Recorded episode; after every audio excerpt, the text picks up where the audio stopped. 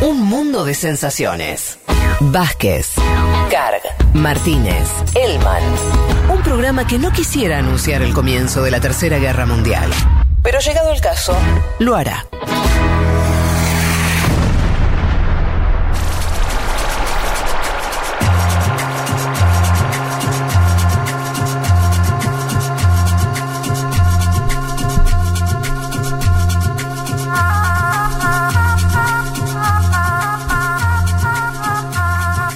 Pero ¿qué les parece si nos metemos ya en eh, lo que les prometimos, hablar un poco de Ecuador, este Ecuador post-electoral, pero pre-segunda vuelta?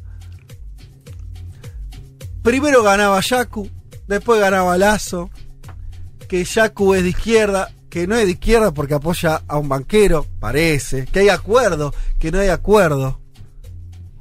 ¿Qué hacemos con todo ese lío, Juanma? Y vamos a empezar a desentrañar qué pasó del domingo para acá, ¿no? Eh, primero quiero hablar de Arauz un poquito breve. Eso te iba a decir, porque para, todos estamos hablando Sí, de. del 2 y el 3, pero ahí- Nadie de quién ganó, porque Arauz ganó y con bastantes votos. Arauz ganó con bastantes votos, 32,70% ¿no? de, de la votación, es decir, 3 millones de votos en todo el país. Una votación que uno, para lo que fue la persecución a ese movimiento político, podría decir bastante digno. Ahora, las encuestas Mm. y las bocas de urna del mismo día de la elección lo daban en 36, 37, ¿no? Y estuvo en 32 al final. 32-70 termina sacando, men- diría, menos de lo esperado, ¿no? Sí. Eh, menos de lo esperado.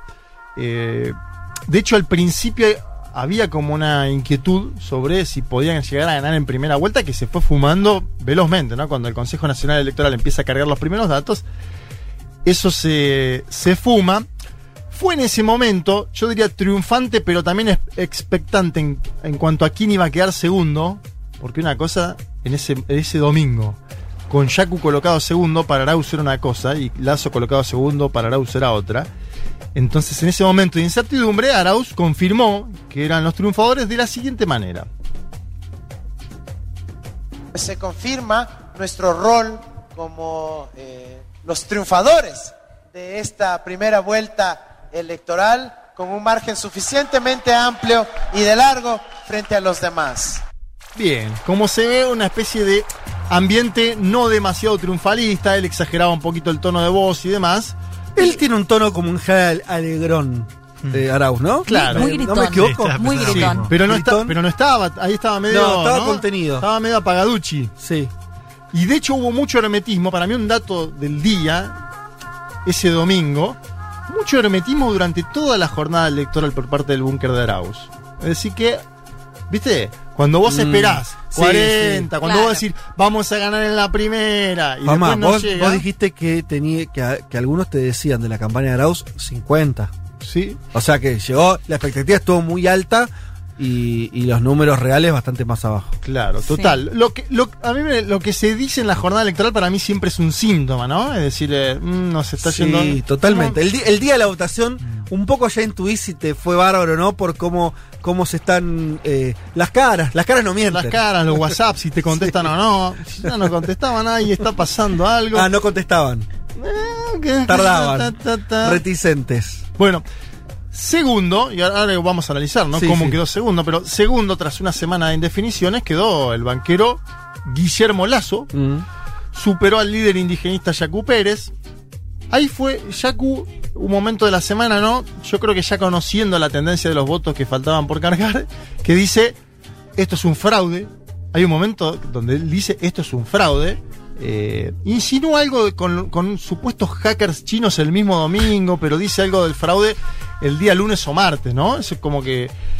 Porque el CNE lo había dado en el boletín, segundo a él, y él dice, bueno, eso se tiene que cumplir y verificar en las urnas, y a medida que iba pasando el tiempo, iba subiendo Guillermo Lazo, entonces... Pero ¿qué? porque además digamos que nunca estuvo muy separado. Eh, Lazo y Yacu Pérez siempre estuvieron ahí a décimas. Incluso cuando estaba entrando Ya- Yacu Pérez nunca le llevó cinco puntos de diferencia. No, eran 20.000 votos de distancia, así que era fácilmente alcanzable, Sí. podríamos decir. Pero él, di- él dijo, día martes, se está confabulando un fraude para impedir que lleguemos a la segunda vuelta. Una frase, mm, diría fuerte. A ver, se habla mucho de fraude igual en América Latina en los Sí. últimos años en las elecciones. Como que es fácil decir la palabra. Sí, sí. Pero en este contexto, es bastante fuerte. Y a- después de, perdón, Juanma, después Sí. de haber dicho lo de los hackers chinos, ¿no? Sí, sí, sí, los hackers chinos fue- es, es otra historia complicada. Vamos a escucharlo a Yacu Pérez. Se está confabulando un fraude entre el señor Correa, el señor Lazo y el señor Nebot para impedir que nosotros lleguemos a la segunda vuelta. Bueno, metió todo ahí, ¿no? Mm. En- Esa fue la primera reacción de, Cis- de él, cuando vio que mm, Cuando vio que Pérez ya. Perdía. Claro, Pérez quedaba ve, fuera. Pérez ve que Lazo empieza a subir y hace el cálculo de que le faltan muchos votos de Guayas, donde Lazo es fuerte, y sale a decir, che, acá hay un fraude.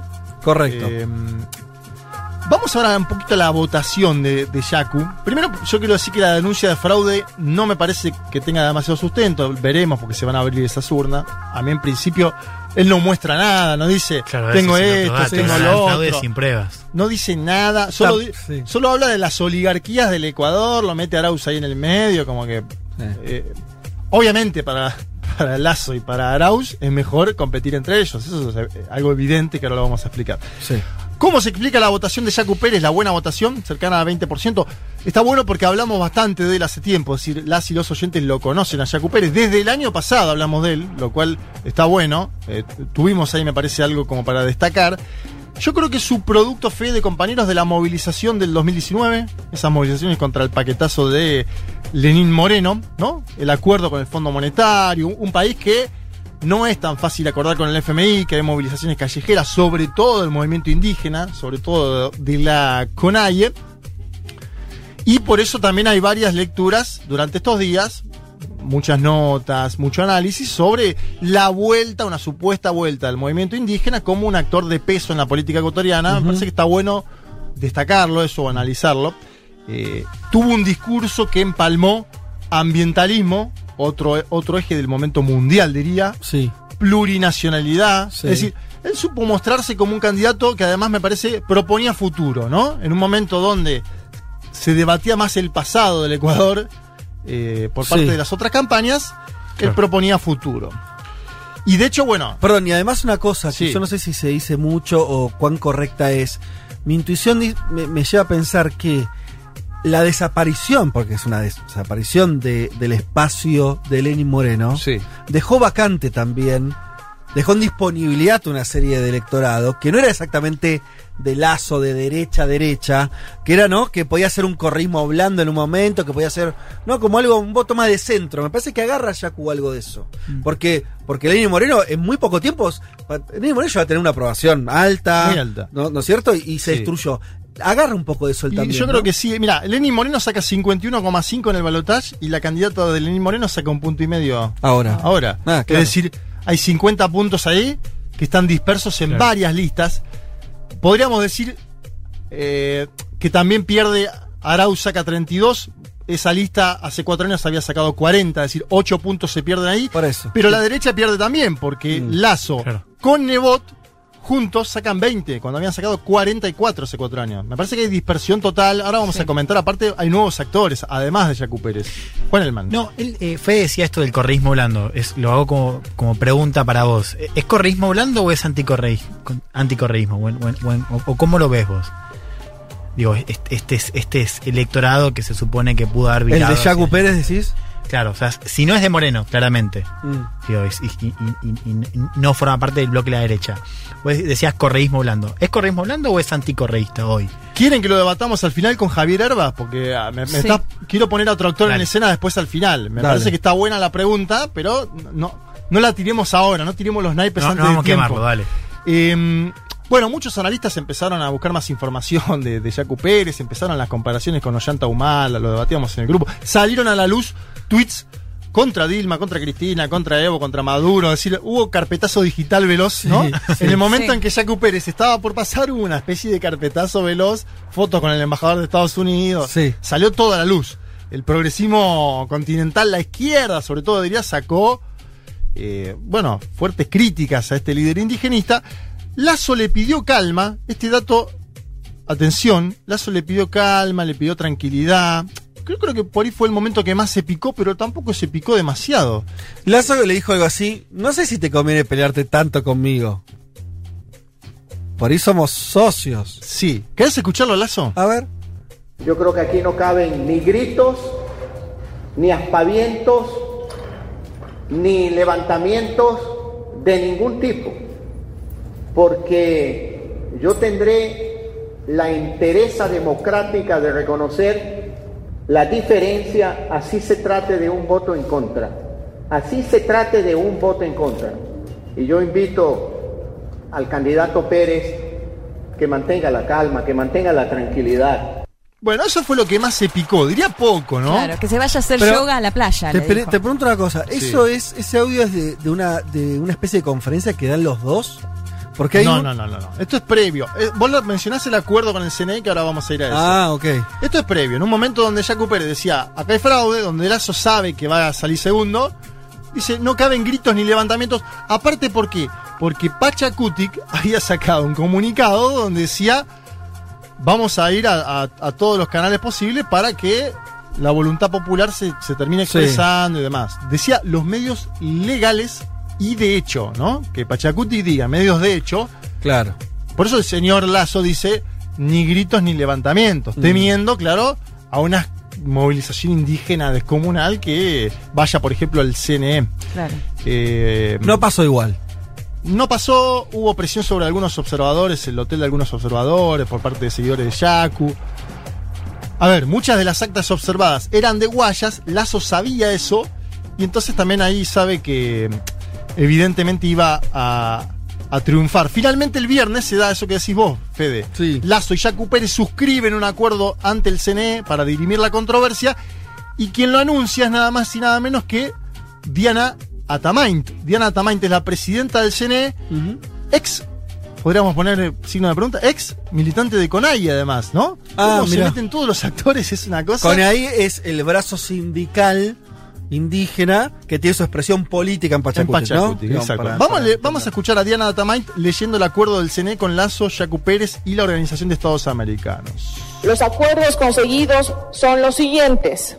Se revisará el 100% de la votación de la provincia del Guayas, incluidas las actas con novedades. Dos, se revisará el 50% de la votación en 16 provincias. Bien, ahí estaba Diana Atamaint, presidenta del CNE. Se vuelve a contabilizar el 100% de Guayas, Mm.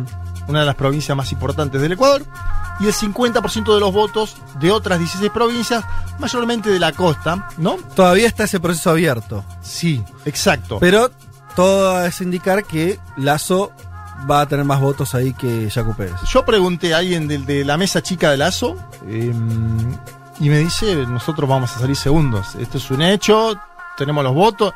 También evidentemente ahí creo que Jacu Pérez eh, de alguna forma tiene que salir de esa denuncia de fraude que hacía. Dice, vamos a contarlo de vuelta. Como que salen los dos jugando, podríamos decirlo. Para mí también pueden estar perdiendo tiempo. Que es el otro, ¿no? En, una, en, una, en una segunda vuelta se ponen a pelear los dos o al menos a contar los votos y demás.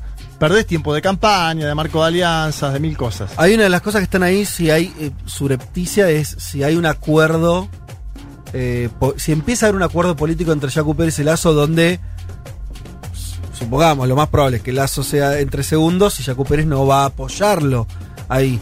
Yo tenía para, no sé si lo querés escuchar ahora porque Sí, es el mismo sí, sí, contexto, no, pon- ponelo ahora, ponelo esa ahora. reunión que vos decís de- en, el, en el CNE, en el... eh, este, en el Consejo. Nacional Con- Electoral. Consejo Nacional Electoral, no me salía el, el término. eh, donde están las dos, están los dos mirándose la cara. Sí. Y de hecho no participa Arauz, que ahora después se debatimos. No participa Arau, participa es lo que salen segundo y tercero, algo medio raro. La- y la OEA, y los observadores Y de la la OEA. OEA. Y esto di- le dice Jacu Pérez a Lazo. No caigamos en el juego del correísmo. Nosotros desde rato estamos aquí enfrentados y el otro está allá disfrutando de la trampa en la que nos puso. Perdón, candidato Pérez, solo lo interrumpo por un punto de orden. Yo no me siento enfrentado con usted. En ideas. En lo absoluto. en ideas, en Ya habrá ideología. tiempo para discutir sobre eso, pero hoy creo que usted y yo buscamos lo mismo. Transparencia del proceso y abundar en la legitimidad del proceso.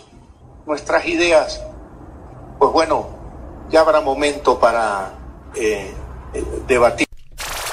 Lo, Bueno. lo prendió fuego. Porque lo prendió fuego para sus bases, para la base de, Claro. De Pérez, lo prendió fuego. No ayudes más, Guillermo. Lo prendió fuego.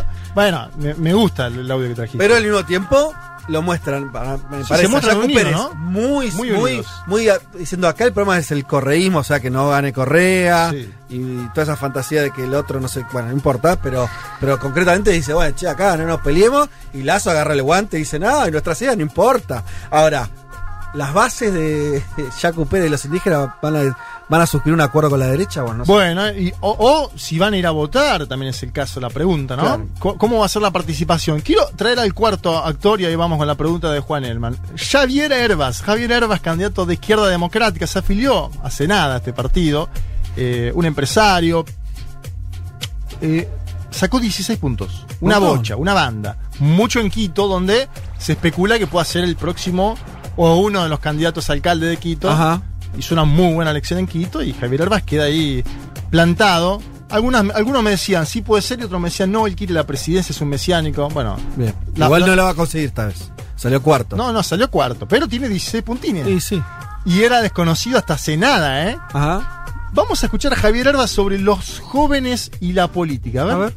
Muchas veces han utilizado de manera despectiva el candidato TikToker, el candidato de las redes sociales. Yo estoy extremadamente orgulloso. Hemos logrado, y esto yo no he visto en ningún otro país, que los jóvenes se conecten con la política. Bien. ¿Y a quién, este, quién es? ¿Estos votos qué son? Como tomando la, pregunta de Elman que es pertinente. ¿Es anticorreísmo los votos de, de?